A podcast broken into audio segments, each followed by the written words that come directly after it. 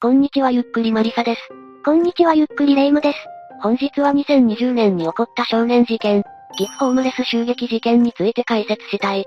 ホームレス襲撃事件って、事件名だけでも嫌な予感がするわ。被害者のホームレスの渡辺哲也さんは、事件当時81歳で約20年間テント暮らしだった。生活保護などの行政支援は受けずに空き缶を拾い集め売って生計を立てていたようだ。また自分には学がないからと、図書館で読書するのが日課だったという。そのような渡辺さんは当時68歳の女性と、橋の下でホームレスとして暮らしていた。奥さんということ？二人は夫婦というわけではなかった。お互いに困った時には協力し合うハウスメイトのような関係だったらしい。何事もなく暮らしていた二人だが、2020年3月中旬頃から事件が起き出していた。事件？実は男女合計10人の若者が、渡辺さんと女性に対し石を投げるなどの嫌がらせをし始めたんだ。この時点でリンチみたいなものじゃない。警察に駆け込まないと怪我するわ。渡辺さんと女性は襲撃のたびに、1キロ以上先にあるコンビニに走り、店員の携帯電話から警察に通報していたようだ。通報されている分だけでも、渡辺さんと女性は4回の嫌がらせを受けていた。これはそれぞれ3月12日、3月13日、3月20日、3月22日と短期間に集中して行われていた。もう完全に標的になっているわね。命の危険もあるから警察にそのことも相談するべきじゃないかしら？警察に執拗に狙われていることも相談していた。だが警察はきちんと取り合わなかったようだ。はっきり見張ってほしいと警察に頼んだが、いたちごっこになるから、二人の方がここを出て行け、と言われたという。出て行く出て行かないは個人の事情があるから、強制的に同行するのすら難しいのよね。それに警察の言葉に従っていても事件を回避することはできなかっただろう。前回の襲撃から3日後の2020年3月25日の午前1時半頃、最後の襲撃が始まったんだ。やっぱり標的にされている。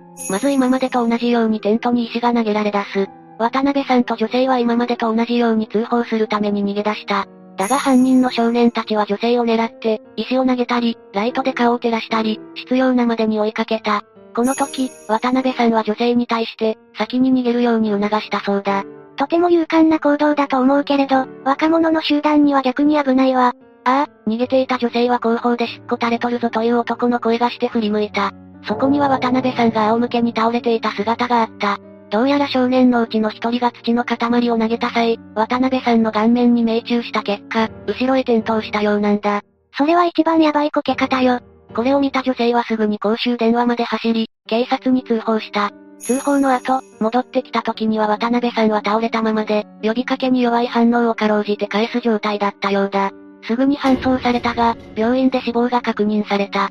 また検視の結果、右後頭部に強い打撃による頭蓋骨骨折があり、脳挫傷と急性硬膜下血腫により死亡したことが判明した。やっぱり転倒した時に後頭部を路面に打ち付けたのがダメだったのね。ねえ、それで犯人グループは一体どうなったの？警察は殺人事件として捜査し、事件から約1ヶ月後の2020年4月23日に犯人5人を逮捕した。この時決め手になったのは防犯カメラの映像だ。少年3人が渡辺さんを襲っている姿がありありと残っていたんだ。また映像には少年が土の塊を渡辺さんの顔に投げつけ、命中させて、転ばせた瞬間。そしてその際に渡辺さんが後頭部を路面で打った瞬間まで映り込んでいた。決定的な場面を捉えていたということね。逮捕後、加害者らは19歳で成人に達していないため、少年法により実名報道がされなかった。そのように情報が制限されているためか、彼らの動機についても様々な憶測が飛び交っていたんだ。動機の憶測？裁判が始まるまでに飛び交っていた動機の中でよく上がるのは、少年たちの猫虐待を注意したというものがある。渡辺さんが可愛がっている猫たちが怪我をしていたため、不審に思っていたところ、少年らが透析で猫を虐待しているところを発見。かわいそうだからやめてほしいと懇願する渡辺さんに対し、少年らは逆恨みしたというものだ。ホームレス虐待よりありえそうね。この説は情報の根拠なくインターネット上で広く拡散されたが、後に被害者の女性がこの噂を否定している。噂自体は渡辺さんが、河原で猫を餌付けしていたため信憑性があるとして広がったと思われる。実際のところは何だったの？襲撃を始めたのは逆恨みでも何でもない面白半分だそうだ。裁判で少年の一人が語ったところによると、怒った渡辺さんをからかったり逃げたりすることが楽しくなっていったとのことだ。また通報される不安もあったが、怪我をさせる気はなく、短期間ならば警察に見つからないと思ったと説明している。いや、普通に通報もされているわよ。少年は警察に言われないように止めようとしたと述べているから、通報も動機の一つかもしれない。というか怪我をさせるつもりはなかったってマジなの？本人たちはそう語っているが、襲撃は事件を含めると7回行われている。通報をされたのは4回だけだったわね。ちなみに渡辺さんにソフトボール台の土を投げた少年は4回目から参加しているとのことだ。彼は事件日の襲撃において被害者はどんな風に出てくるかなと思いながら石を投げたと述べている。また彼は供述の中で、女性が堤防のり面の細い通路を自転車を押して逃げるのを追いかけたり、回り込んで立ち塞がり足で自転車を押さえたりしているが、これも通報を止めたかったと証言している。殺意はともかく怪我についてはそうは思えないけれど、否定もしづらい言い分だわ。でも仮に怪我をさせたくなかったのだとしたら、渡辺さんが倒れたりしたら救急車ぐらい呼んだりしたの？いや、事件当日の加害者たちは逃げた。土を投げた少年もやってしまったことから逃れようと思い、救急車は呼べなかったと言っている。また他の加害者たちも似たような動機や、理由でその場から逃走したと説明をしている。上場借用の余地はなさそうな事件だわ。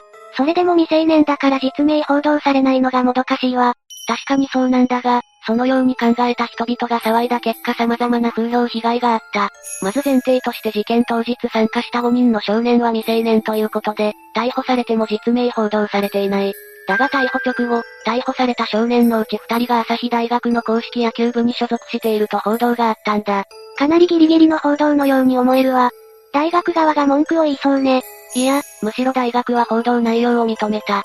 ただこれで関係ない生徒が非難される事態につながった。うんある週刊誌は逮捕された5人中4人が朝日大学野球部で、残りの1人も野球経験者と述べたんだ。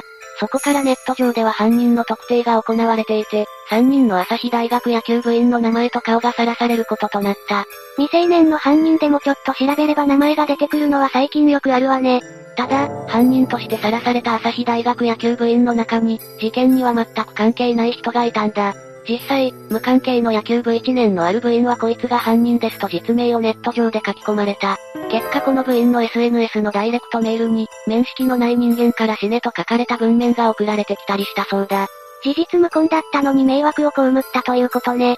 また朝日大学は公式野球部自体も、無期限活動停止処分とし、当時の監督は隕石辞任している。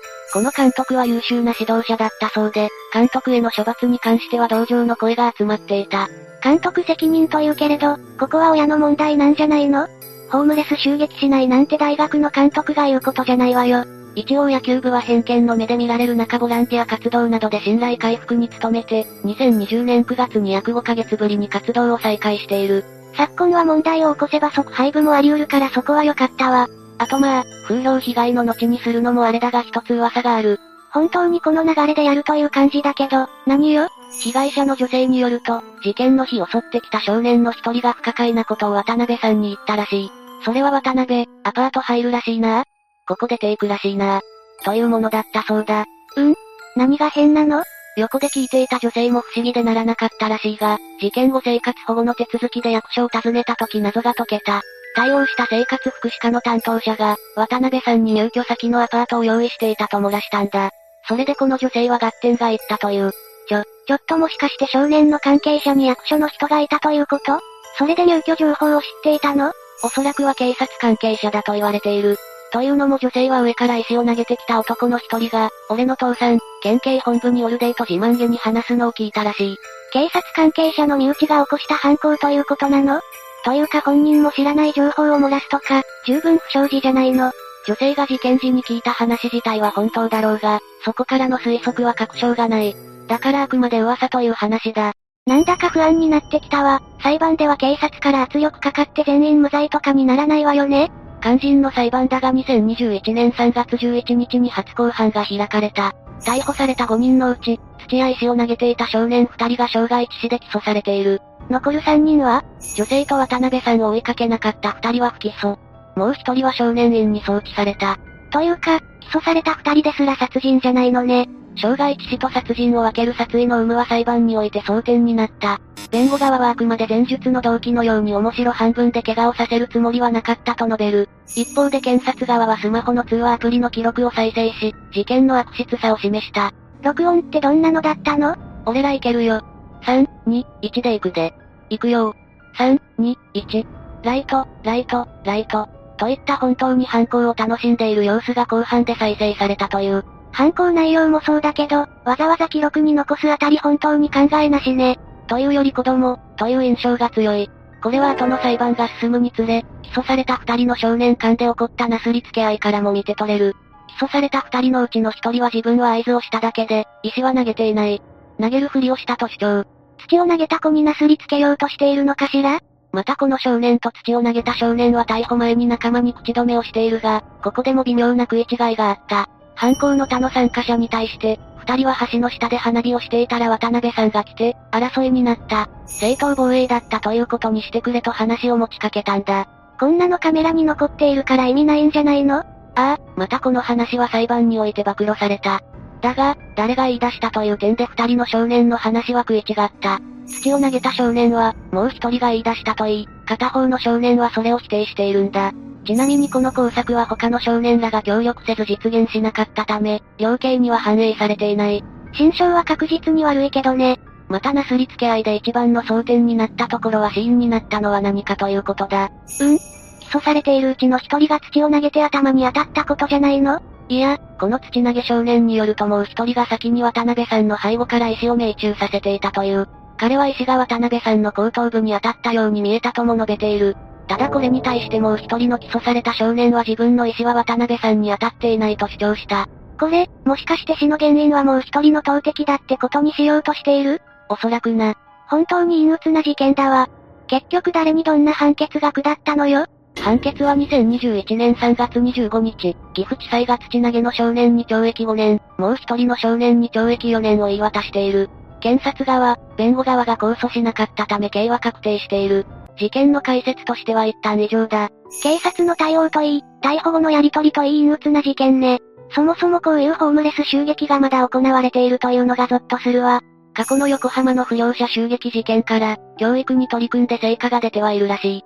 とはいえ、面白半分でやる層が完全になくならないというのが怖いところだ。最後になりますが被害に遭われた方に哀悼の意を表します。最後までご視聴ありがとうございました。